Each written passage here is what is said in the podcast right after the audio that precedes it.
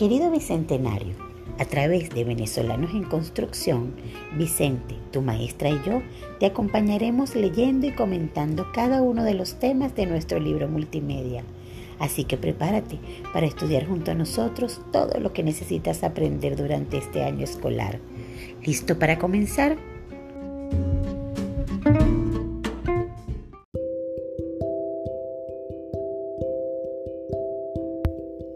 Queridos bicentenarios de sexto grado, bienvenidos a un nuevo episodio de Venezolanos en Construcción. En esta oportunidad vamos a hablar acerca de las manifestaciones plásticas en Mesopotamia.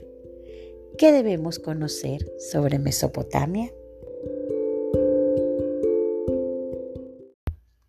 Comenzaremos diciendo que en griego la palabra Mesopotamia quiere decir entre ríos. Y es precisamente entre los ríos Tigris y Éufrates, en la zona que actualmente ocupa Irak y el este de Siria, que floreció esta sucesión de culturas que hoy conocemos como Mesopotamia, reconocida por muchos como la cuna de la civilización.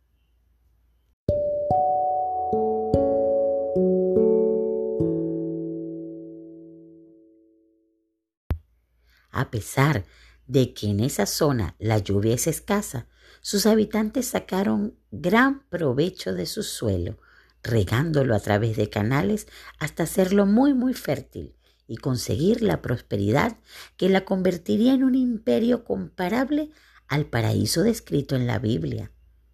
Mesopotamia y Egipto recibieron una influencia recíproca, no obstante, sus climas diferentes, relieves y recursos dieron lugar a notables diferencias en su modo de vida y por lo tanto de su producción artística.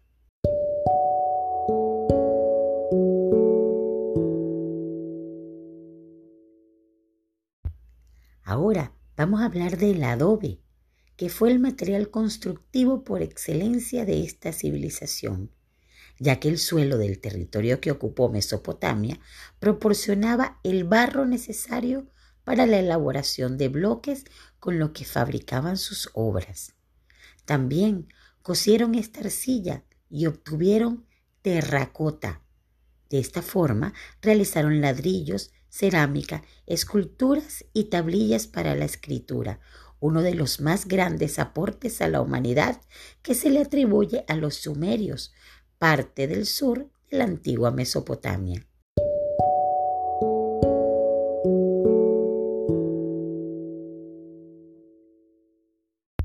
Con respecto a la arquitectura, la construcción más representativa fue el palacio, edificado con gruesos muros y sobre una plataforma de escaleras rampantes para protegerlo de las inundaciones.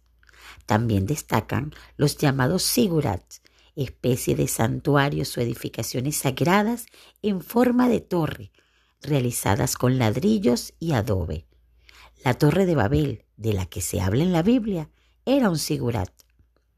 Tanto el palacio como el sigurat eran hechos con adobe y revestidos de ladrillos cocidos y vidriados que las protegían de la lluvia a la vez que les servían de ornato.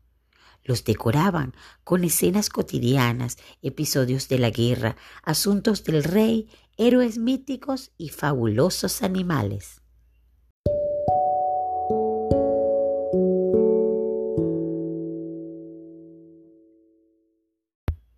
Los pueblos mesopotámicos eran básicamente guerreros y sus esculturas exaltaban la fuerza y la violencia.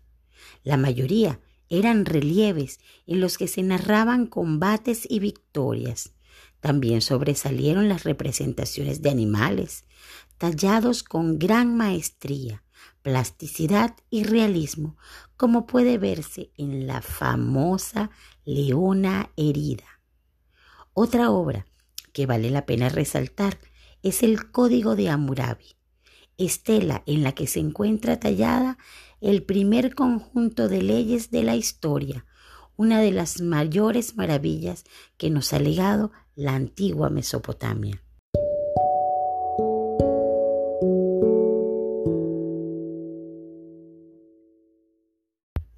muchos siglos y civilizaciones comprende Mesopotamia. Acadios, sumerios, asirios, babilónicos fueron pueblos que lucharon por conquistar y mantener sus imperios, al tiempo que avanzaban en conocimiento y creaciones, que aportaron grandes progresos a la humanidad.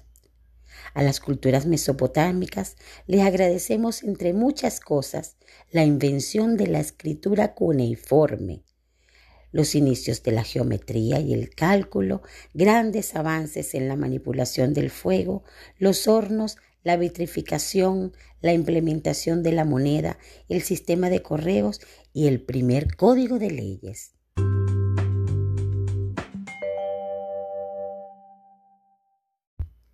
Hurgar con detenimiento las creaciones mesopotámicas es un gran inicio para el conocimiento de la historia y del arte universal. Así que Vicente, tu maestra y yo te invitamos a indagar acerca de lo que más te interese de esta civilización que se desarrolló entre dos ríos, pero dejó un gran legado a la humanidad. Hasta un próximo episodio de Venezolanos en Construcción.